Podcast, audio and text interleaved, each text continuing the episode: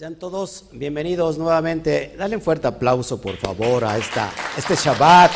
Baruch Hashem.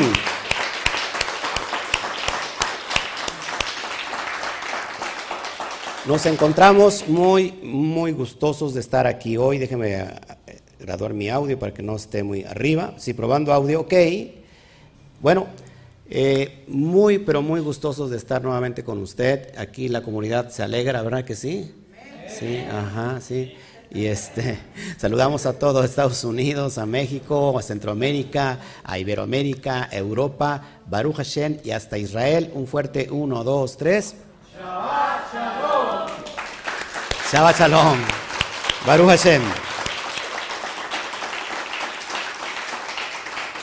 Bueno, antes de iniciar, ya saben, como siempre, si estás en YouTube y no te has suscrito, por favor, ¿qué esperas? Suscríbete. Y no solamente eso, sino que activa la campanita de notificaciones para que te llegue todos nuestros estudios en cuanto estemos nosotros publicando o transmitiendo en vivo. Y eh, deja tu comentario, por favor, es importante y ayúdanos, por favor, a compartir este estudio que sin duda eh, nos va a elevar el alma. Y si estás en Facebook, lo mismo, eh, ponle un corazón, aparte de que le pongas manita arriba, ponle un corazón. Eh, comparte con todos tus grupos de redes sociales, deja tu comentario y al último abro el chat para saludarte personalmente, así que gracias por estar con nosotros y hoy estamos eh, en un día muy especial. ¿Saben por qué? ¿Saben por qué? Porque hoy estudiamos la última porción del libro de Shemot. Es decir, estamos en el libro de Éxodo y esta es la última porción. Eh, tengo sentimientos encontrados porque hace un año, inicia, hace un año, fíjense, eh, dimos la porción de Bayaquel y, y, Pecudey porque se unen, pero este año es un año qué? No, no, no, no, pero sí, aparte de que es un año Shemitah. ¿Viste esto? Hoy estamos nuevamente en Adar, eh, estamos en el Adar Bet, y, pero hace un año se juntó, ojo aquí, hace un año se juntó, esto es increíble, porque hace un año se juntó esta última porción que es el libro de Shemot, y ese mismo Shabbat en la tarde estábamos recibiendo el primero de Aviv. ¿Qué, anuncia el primero David? El primer mes, año nuevo, bíblico, y está anunciando la fiesta de Pesach. Y es, hace un año celebramos eso, imagínense. ¿Y qué creen? Que el Mishkan se, inaugura en un primero del mes de Aviv. Así que es bien importante hoy, eh, viendo a, lo, a, lo, lejos, porque creo que fue hace menos de un año, porque no, sé, no precisamente es un año, ¿verdad? Porque se va variando. Y estábamos viviendo esta tremenda crisis eh, sanitaria y hoy tenemos una crisis completamente de guerra que puede convertirse en un desastre mundial. Así que es bien importante que nosotros empecemos a alar o, a desprender una energía de bendición. Sadik es el que une los cielos y la tierra, recuerden. Mientras más Sadikim se levanten, mientras más personas estén estudiando los códigos secretos de la Torah, entonces va a ser diferente el mundo. Pero desgraciadamente hay mucha gente que no le interesa estudiar los secretos de la Torah. Tristemente. Se está acostumbrando a lo que el mundo les da. La ley de Murphy establece que todo viene al caos. Si usted, si hoy estamos viviendo de lo que nos quiera dar el, mundo, la, masa, la masa que provoca la conciencia masiva y que provoca los ambientes espirituales, uno lo está tragando porque así le enseñaron a recibir.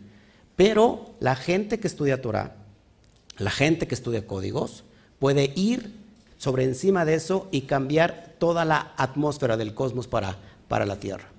Por eso urgentemente necesitamos personas que se interesen en estudiar la Torah los códigos de la Torah. No la Torah solamente porque la Torah la puedes leer una y otra vez y vas a quedar sin entendimiento. ¿Por qué? Porque se necesitan estar abriendo los códigos. ¿Qué te estamos presentando aquí eh, a través de este estudio, estos estudios? Estamos tratando de, darte las llaves para abrir todos estos códigos. ¿Sí? La Torah está representada por los códigos. Miren, eso es bien importante y vamos a y vamos a meternos. Y tenemos un estudio impresionante. Eh, hemos estudiado durante las porciones pasadas, hablamos del Mishkan y entendimos que el Mishkan ¿qué es? Somos nosotros mismos. Y entendimos que, o les enseñé cómo ser un Cohen, un ministro, un sacerdote que ministra dentro del Mishkan, el Cohen Hagadol, la presencia divina, para mantener la Shejina. Ahora te voy a enseñar que si haces ese proceso te conviertes en rey. Mm, nada más dos, tres mujeres, amén. Los hombres se quedaron, no soy ni rey de mi casa. ¿Quieres ser rey? Acuérdense que la, cabeza es el Cohen de la, casa. Pero el Cohen se puede convertir en rey. Por eso tú ves en pantalla, ahora sí, ¿eh? puedes ver en pantalla, cómo esa familia integrada, te lo voy a poner ahí, esa familia integrada que está eh, haciendo que una casa, ¿no? ¿Te das cuenta? Una casa porque hay unidad, porque hay ejad, y es lo que está promoviendo a sus hijos. Es lo que quiere hacer papá con nosotros. Estás viendo en pantalla la unidad de la conciencia Aleph, lo que es Jotma y Binah las dos partes cerebrales, hemisferio derecho, hemisferio izquierdo, unidos, para crear un ambiente propicio para el hogar, para la casa, para nuestro templo.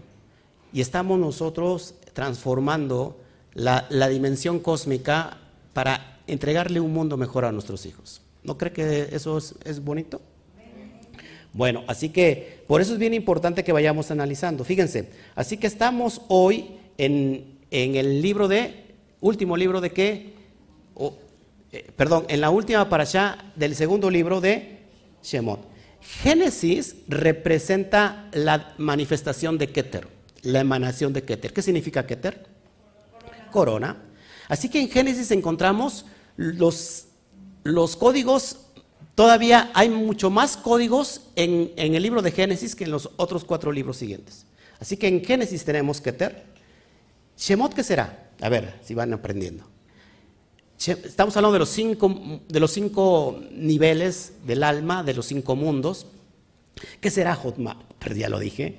Shemot representa Jotma. Amén. Levítico, que es Bayikra, representa entonces Bina. Después sigue Bamidbar, que es números, representa el Seramping, el rostro pequeño. ¿Qué es Seramping? Las seis emanaciones emocionales.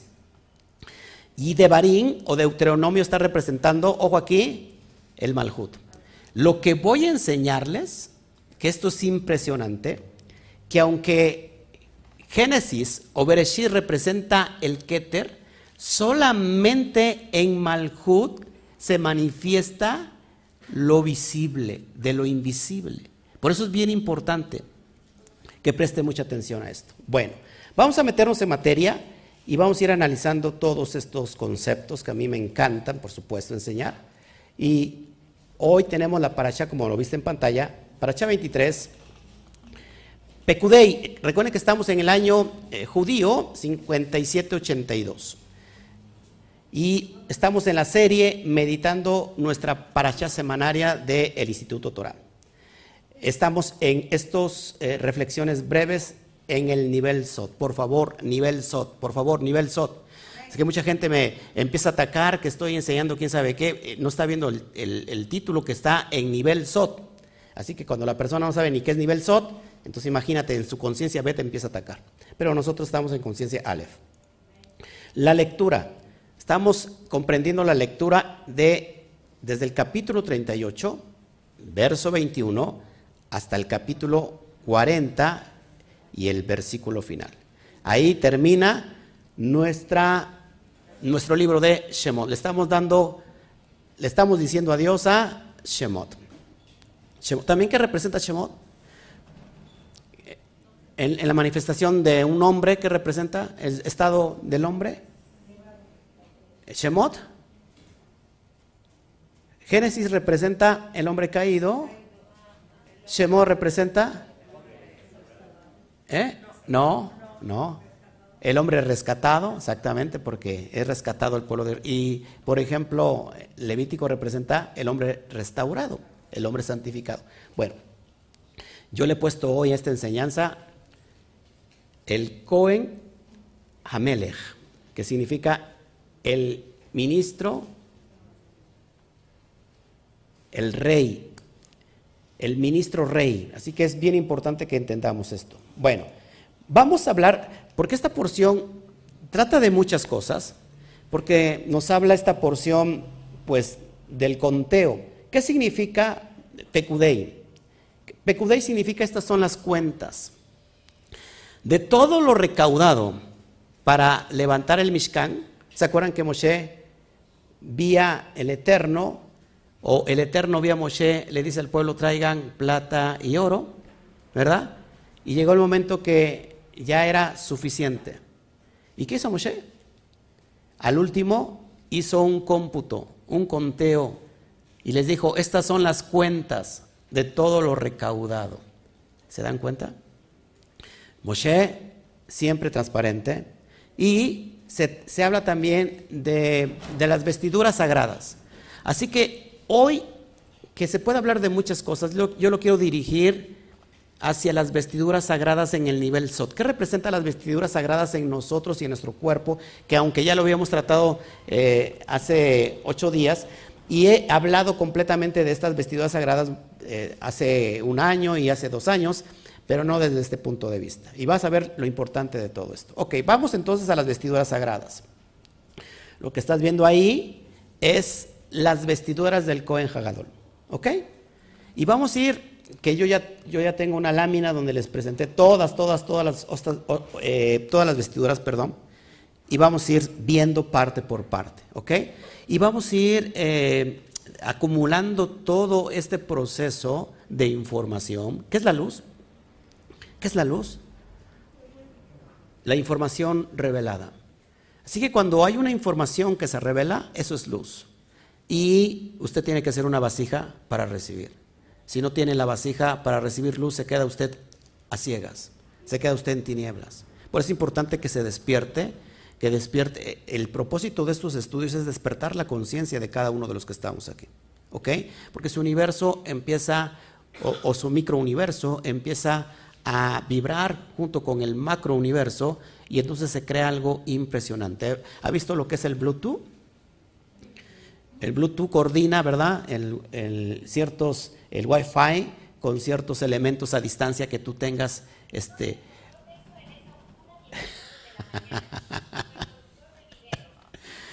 no se encuentra el video de, chicas este, bonitas que ustedes ya lo, ya lo, este, ya lo exhibió el, ¿cómo se llama?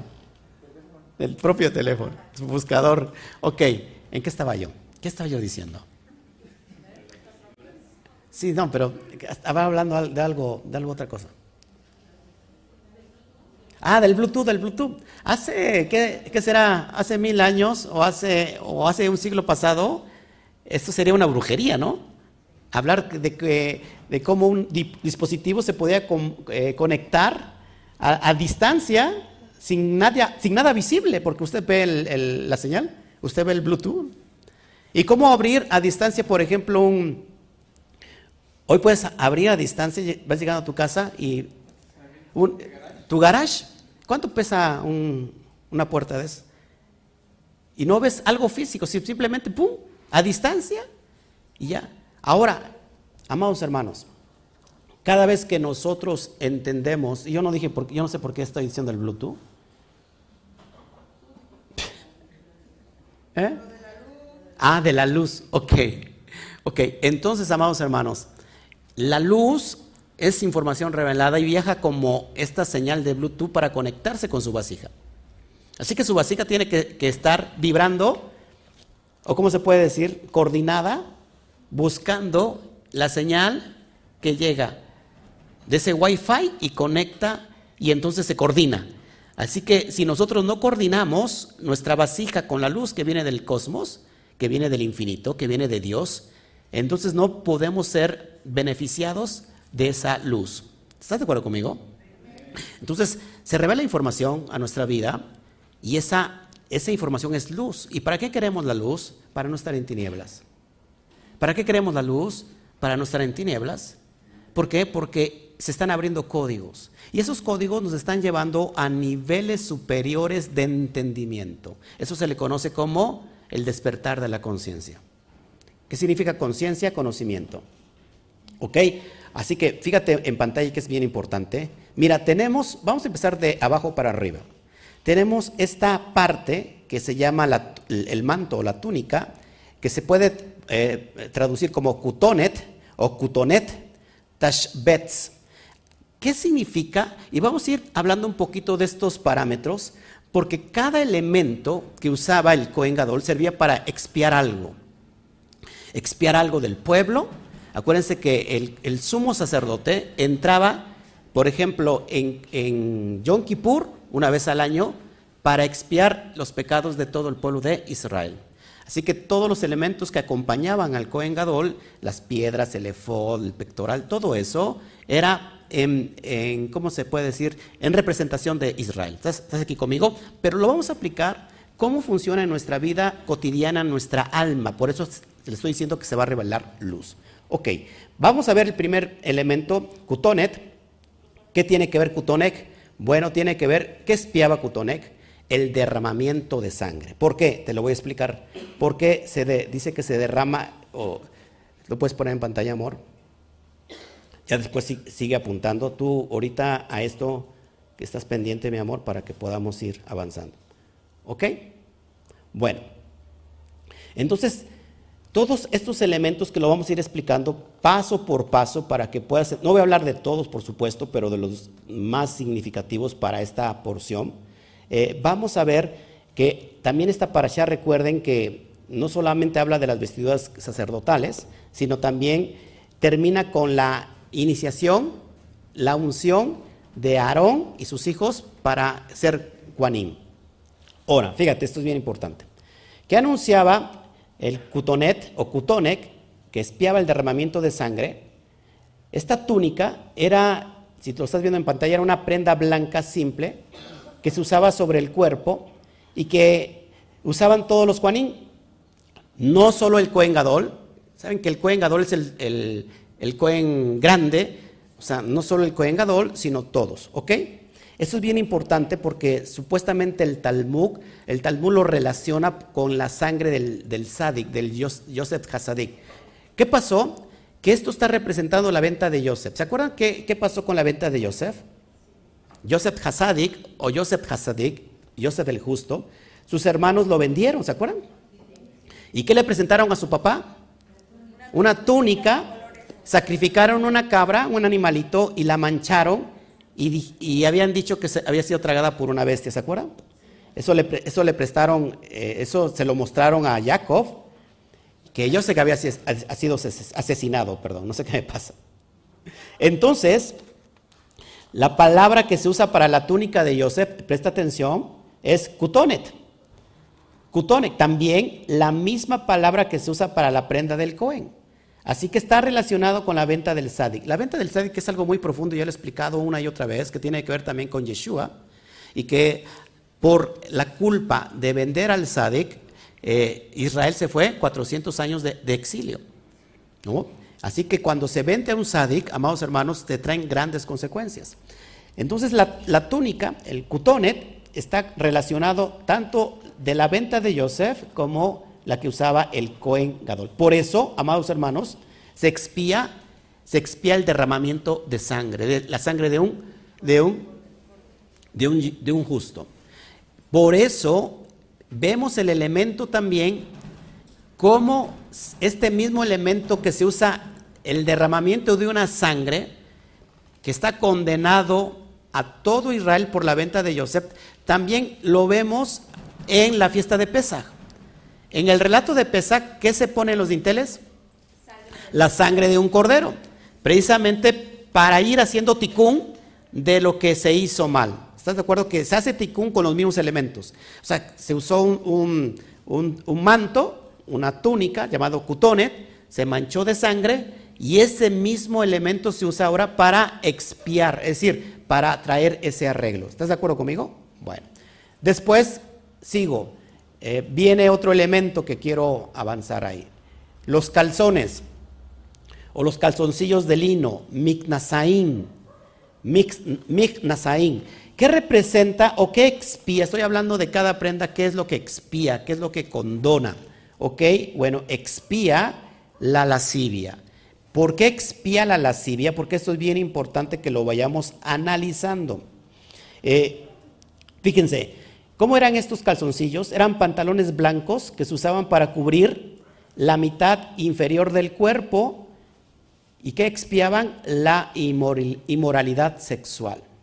El Talmud este, prueba esto de acuerdo con este versículo que encontramos en Éxodo 28, 42, donde Hashem ordenó que se hicieran los pantalones para cubrir la carne de su desnudez, ¿se acuerdan?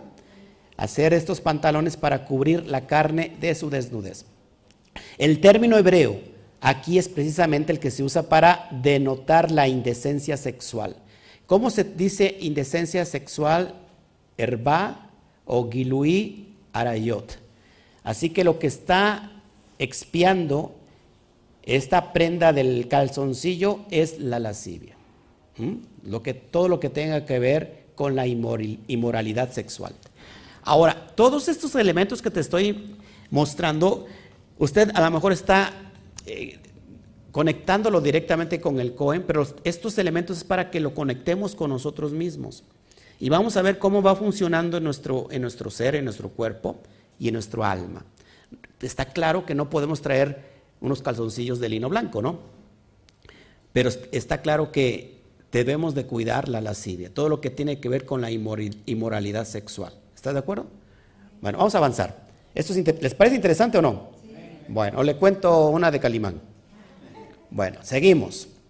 Tenemos otra prenda importante, la mitra, el turbante, mitznefet. Vamos a, ver qué es lo que, lo que expía el turbante, el, el, manto, el velo que se ponía el Cohen en la cabeza, y vamos a ver esto que es bien importante. Esto expiaba la arrogancia. ¿Por qué la arrogancia, según los sabios nos cuentan, este turbante expiaba la, arrogancia? Fíjate, el, el rabino Janina explica aquí que el turbante se usa en la cabeza, en la parte superior del cuerpo, y por lo tanto expía a las personas de manera similar que se ponían a la cabeza por encima de otras personas. Es decir, el ego de una persona es creerse o sentirse más que las otras personas. ¿Y cómo mira la, persona arrogante a las, otras personas? De, de, arriba para abajo, ¿no? Entonces, ¿dónde está la, esta arrogancia? Aquí. Entonces, expiaba la arrogancia. Ahorita vamos a ver esto que es bien importante. ¿Cómo vamos a conectar ahora esto con nuestros cuerpo, con nuestros órganos internos, que es impresionante. ¿No le apasiona estos, esta información? Bueno, a mí me gusta. ¿Ok? Bueno, vamos al siguiente, a la siguiente prenda.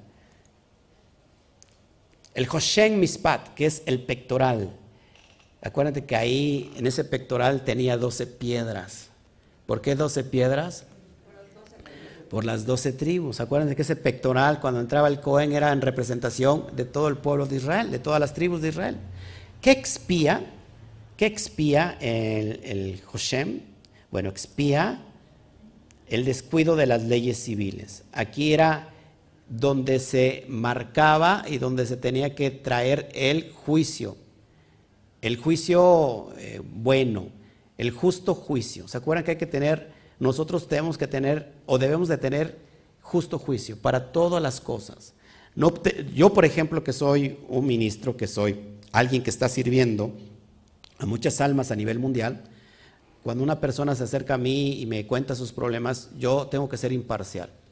Sí, sobre todo cuando se tratan de los mismos hermanos, de la misma comunidad, y tengo que tener un justo juicio. ¿En qué me baso para tener un justo juicio? ¿En qué creen que me base yo? ¿En mis, en, mis predicciones? ¿En mis emociones? ¿En qué me baso?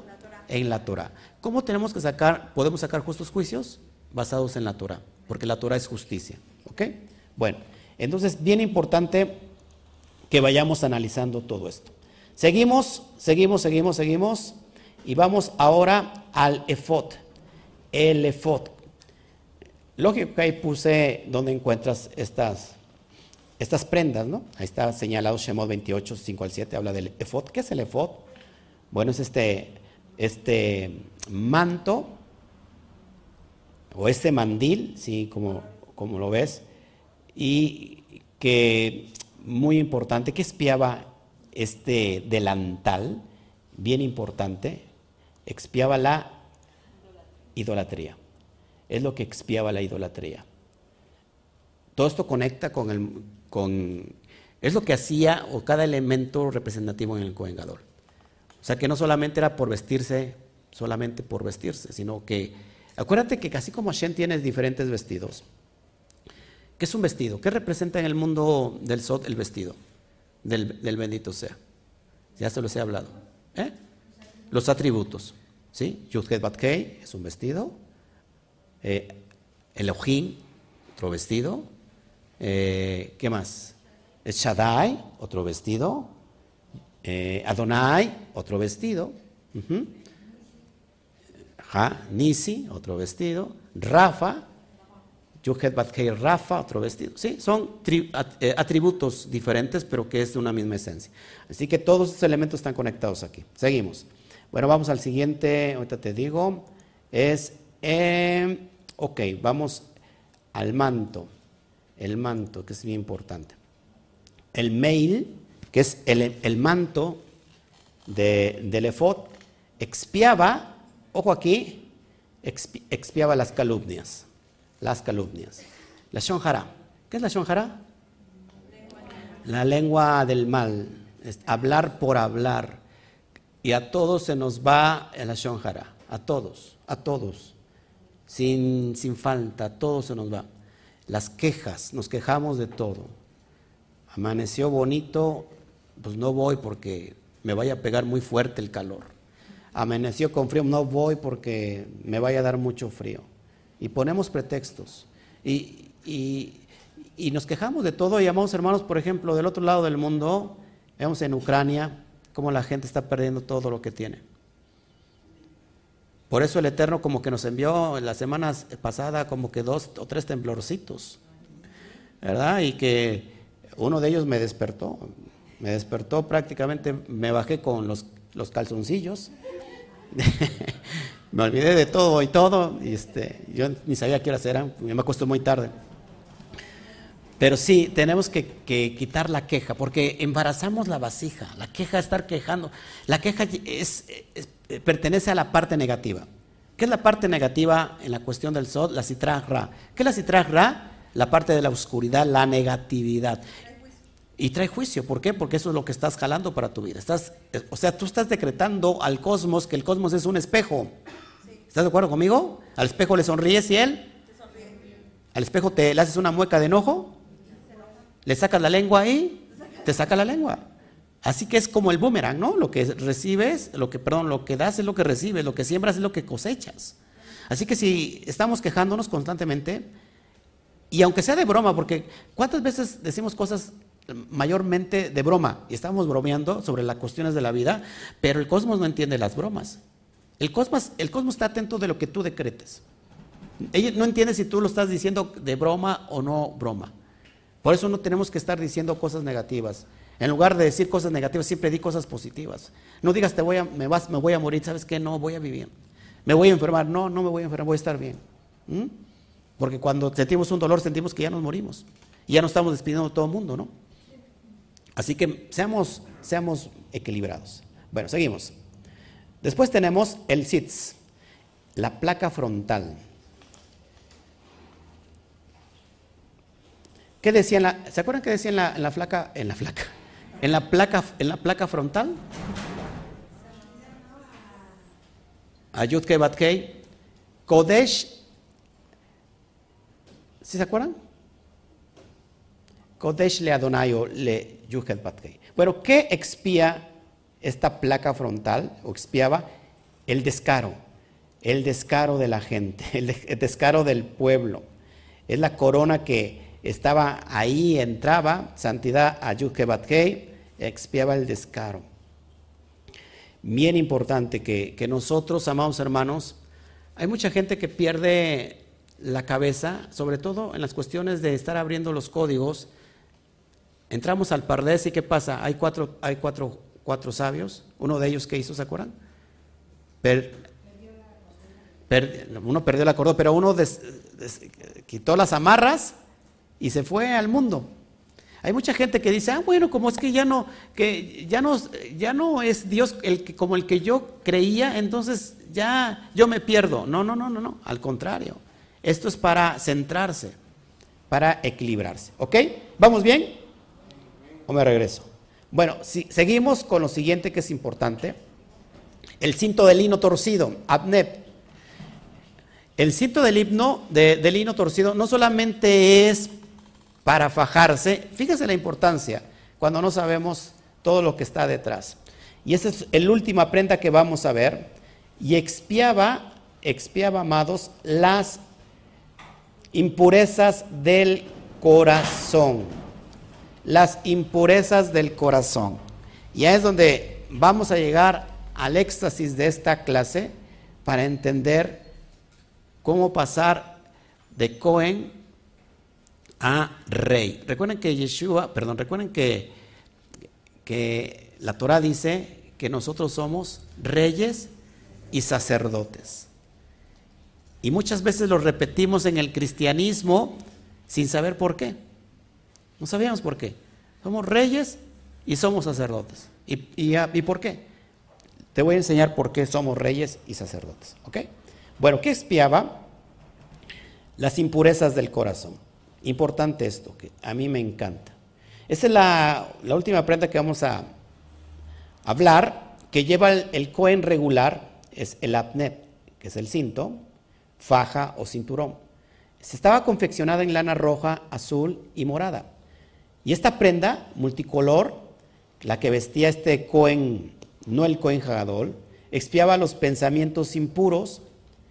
Fíjate lo que dice el Talmud, que por eso estamos nosotros eh, coordinando este significado, que esta faja eh, eh, es el hecho de que esta faja se usaba atada alrededor del corazón. Podríamos decir que esto es para que vaya a la cintura, pero dice que se ataba alrededor del corazón. No se trataba de un cinturón para sujetar pantalones, sino de una prenda independiente que envolvía la parte superior del cuerpo. Esto es bien importante, ojo aquí. ¿Por qué? ¿Por qué el corazón? ¿Por qué creen que amarrar el corazón? Porque el corazón es engañoso. Y mira lo que enseña, lo que enseña el, judaísmo sobre esta parte. Por eso a mí me encanta, fíjate, ahí va. Ahí tenemos a un hombre y vamos a implementar ahí el corazón, que esté vibrando. El corazón, eso. Mi esposa está ah, llevando a cabo las... Ahora, fíjate, el corazón es el asiento del Yeter Ara. ¿Qué es el Yeter Ara? La mala inclinación. Que nos incita a pecar constantemente. Así que el corazón es el asiento de del Yeter Hará. ¿Pero qué creen? También es el asiento del Yeser Atov. El corazón está resguardado por cuatro cámaras. Hay una parte donde sube la sangre que está contaminada y hay como que hay un filtro que la, que la limpia. Así que el corazón está en constante pelea entre el bien y el mal. O sea que el corazón tiene pensamientos también. Ayer que enseñaba la clase, hablábamos del corazón, del hígado y del cerebro. Y, Alberto decía, traía a colación esto que cuando una persona le, le, le transfieren un corazón, ¿no? Que necesita un trasplante de corazón, adquiere las emociones y los pensamientos de la persona, empieza a odiar, por ejemplo, a personas que ni siquiera conocía y no sabe por qué la está odiando. Es lo que es, es, un es algo médico. Porque dice que los que, tienen neuronas el corazón, los científicos descubrieron que tienen neuronas. Sea, descubrieron los científicos que el corazón tiene neuronas. Fíjense, curiosamente solamente creemos que el que tiene neuronas es el cerebro. Bueno, de algunos, ¿no? Algunos ya se las quemaron de tanta luz que recibieron. Pero fíjense, es bien importante que en el corazón está peleando constantemente entre los, la inclinación al bien y la inclinación al mal. Así que el corazón tiene un pensamiento también. El corazón tiene ideas. ¿Y qué creen? Eso es bien importante porque es lo que quiero yo ir analizando. Fíjate, el corazón influye, sobre el cerebro. Ah, yo se lo enseñé ayer en la, en, la, en la clase que estábamos viendo de Romanos capítulo 6, se lo enseñé el día de ayer. Así que, fíjate, como estas dos fuerzas están opuestas, o sea, que están residiendo en el corazón, entonces el corazón, eh, de alguna manera, va a influir sobre la mente. Ahí le va a llevar a la mente, ojo aquí, pensamientos impropios en su cabeza. Aquí vienen los malos pensamientos. Porque del corazón, dice, vienen las... ¿Se acuerdan lo que dice el texto?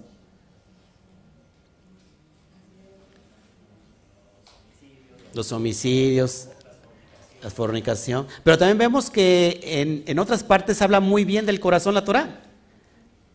Así que de alguna manera cuando el corazón está dominado, ¿y quién es el corazón, amados hermanos? En el relato bíblico del, del Gan ya se los he enseñado. Java o Eva es el corazón. ¿Que fue engañado por quién? Por el serpiente que el hígado.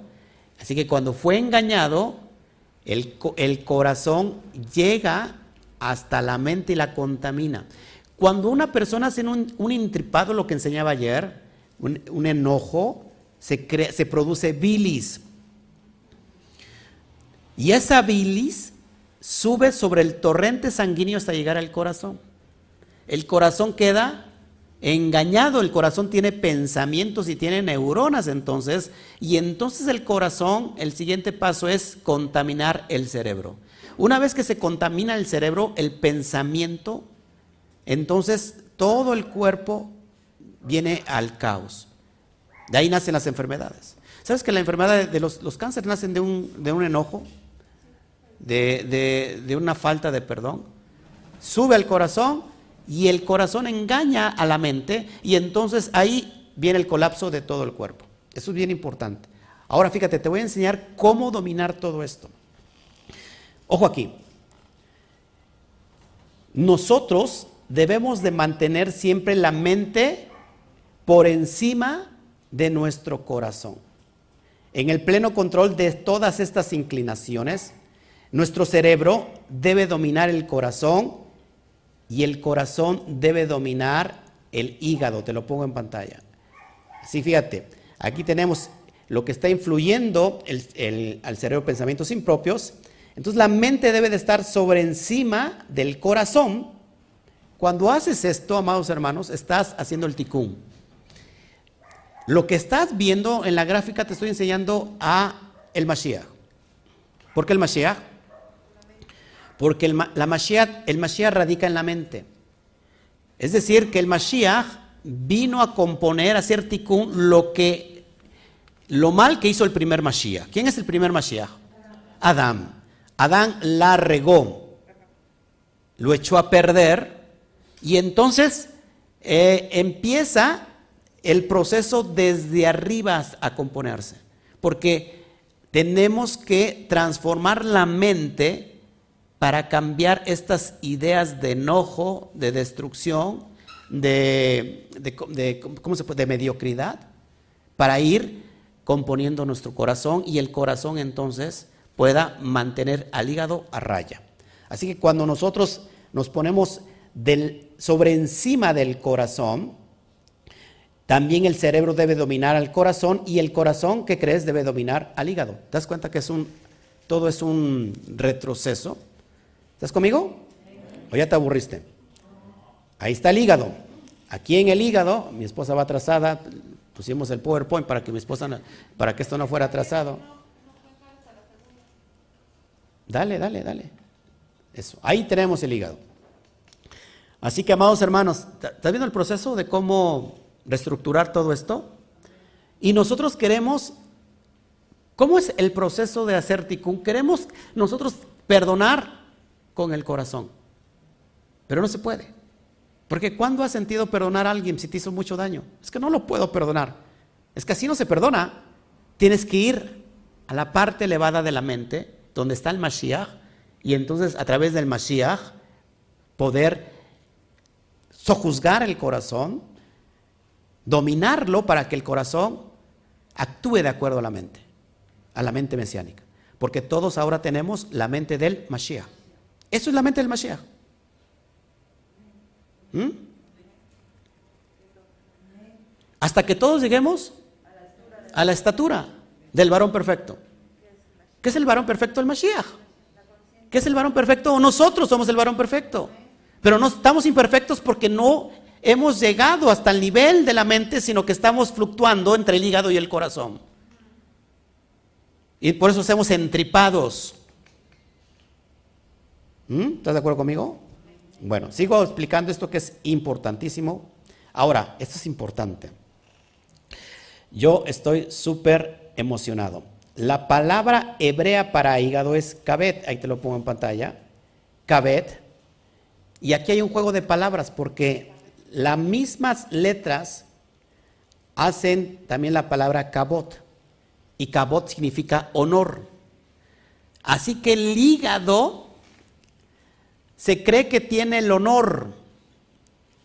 En otras palabras, en el hígado está el ego. ¿Mm? En el hígado está el ego. El, hígado representa al, satán. El hígado representa al serpiente. Hablamos ayer del serpiente. El hígado, que ahí está instalado el serpiente, ¿cómo se dice en hebreo serpiente? Nahash. ¿Cuánto vale? ¿Se acuerdan? 358. ¿Y cuánto vale Mashiach? 358. Así que el hígado quiere estar a la altura del cerebro. Ese es el engaño. ¿Vas conmigo?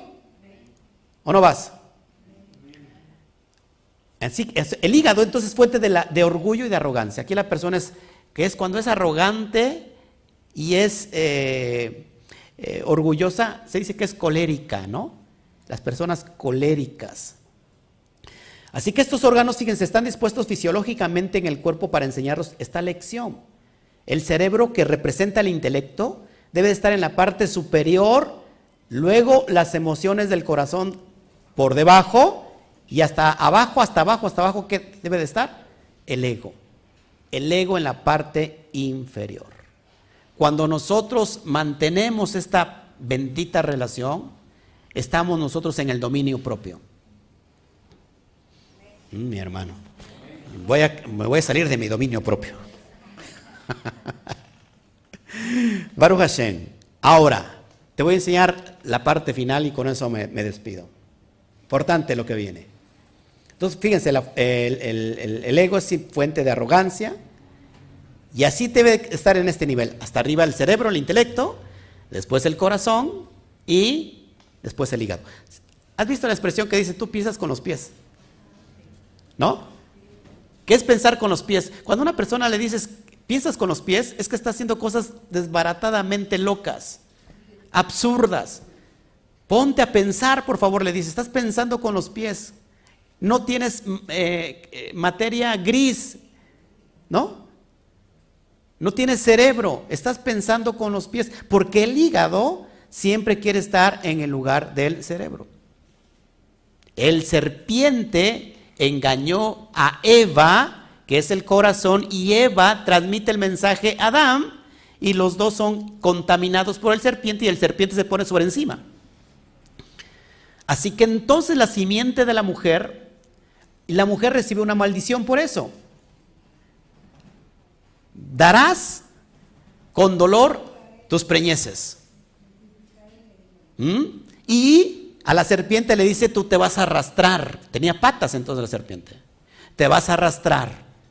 Ahora, la serpiente va a morder el talón de la simiente de la mujer. Pero la simiente de la mujer le aplastará la cabeza al Nahash, al serpiente. En pocas palabras, es llevar a, cabo los roles que debe de tener cada órgano en nosotros mismos. Cuando yo estoy diciendo, o cuando decíamos, Yeshua aplasta a la serpiente, aplasta la cabeza de la serpiente, estaba diciendo, pues tú tienes que aplastar. Es decir, tu propio cerebro tiene que poner el orden dentro de ti mismo. Cuando hacemos eso, estamos proyectando este orden en el nivel espiritual. ¿Mm? No esperar a que alguien más lo haga por nosotros. ¿Estás de acuerdo? Bueno, vamos a la parte final, porque ya lo veo muy triste. El esquema que viene es el más importante de esta parábola. Sino este esquema que te voy a mostrar representa la parte práctica, la cosmogonía de cómo funciona el universo dentro de nosotros, lo que conocemos como el microuniverso o el microcosmos. Hay un macrocosmos que está ordenado. ¿Qué significa cosmos? Cosmón en griego significa orden. Así que el cosmos está ordenado.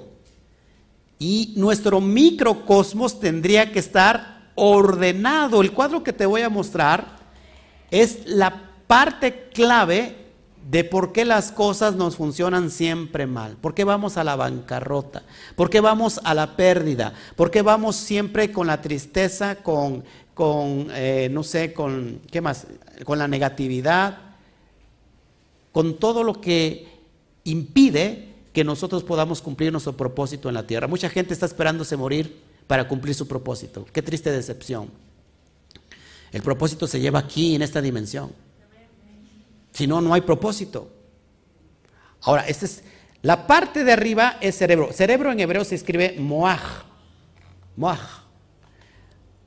Si nosotros tomamos la primer letra, que es la mem, y la vamos a poner ahorita. Después tenemos corazón, que es lef, empieza con la lamet.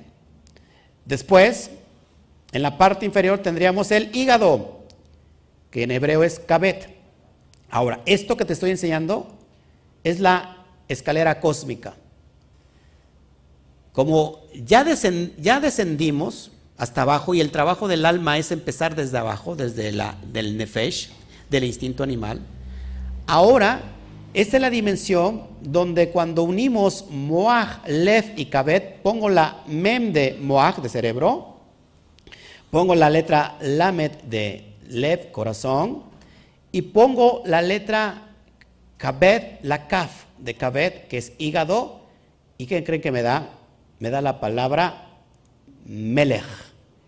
¿Qué significa Melech? Rey. Ojo aquí. No podemos ser rey si primero no somos buenos sacerdotes. Pay attention. No podemos ser rey si primero no somos Cohen. Si no es más, tampoco podemos ser Cohen si no tenemos un Mishkan. ¿Mm? Se tiene que crear el Mishkan para que puedas ministrar y ser Cohen del Mishkan y eso te da el potencial de ser Melech rey. Ahora, Melech. Lo que tienes, la última que es Kaf, acuérdate que la Kaf Sofit, la Kaf al último, se escribe diferente, se escribe más larga, pero es una Kaf, Melech. Mira esto que es bien importante y con esto voy a dar paso a despedirme. Míralo por favor. Si yo a estas letras Melech las transmuto, miren lo que me da. Ahí hay un desequilibrio poderoso. Yo transmito las letras, pongo la kaf, luego la lame, o sea, las invierto, me da la palabra klum, y klum significa nada. Klum significa nada. Cuando yo no estoy ordenado, no puedo ser Cohen y mucho menos puedo ser rey. Si no soy rey, soy nada. ¿Te dan cuenta por qué a veces no recibimos lo que pedimos? Pedís y no recibís, porque pedís para sus deleites. ¿Por qué? Pedís mal, porque el hígado es el que pide. El hígado, acuerda que está tratando de ser el cerebro. El hígado ya ganó paso, engañó al corazón y el corazón tiene pensamientos y el, corazón del pensamiento el pensamiento, perdón, el corazón engañó a la mente, al intelecto. Entonces no sabemos pedir porque no sabemos los códigos celestiales. lo celeste, los cielos están llenos de códigos celestiales. Te estoy enseñando un código celestial ahora mismo de cómo ser rey. ¿Por qué, un, por ejemplo, en la parte práctica, por qué en un matrimonio que el, el, el marido tiene que ser el Cohen? No lo es. Y cuando se invierten los papeles tenemos grandes problemas. No estoy hablando de machismo ni de liberalismo. No se trata de eso, sino de roles diferentes, porque cuando la mujer lleva los pantalones en casa hay un gran desorden. No hay bendición. Porque el Eterno quiere bendecir, porque para eso están la, estos códigos, pero como no hay una vasija ordenada, no puede venir el orden. No puede venir, perdón, la bendición. Hasta que todo se llegue a ordenar. O sea que el Cohen se convierte en rey de la casa, pero tiene a su reina, Baruch Hashem. Mm, las mujeres aquí, ya me voy. Bueno, esto es lo que quería yo entregarles, amados hermanos, y denle un fuerte aplauso al bendito sea por estos códigos.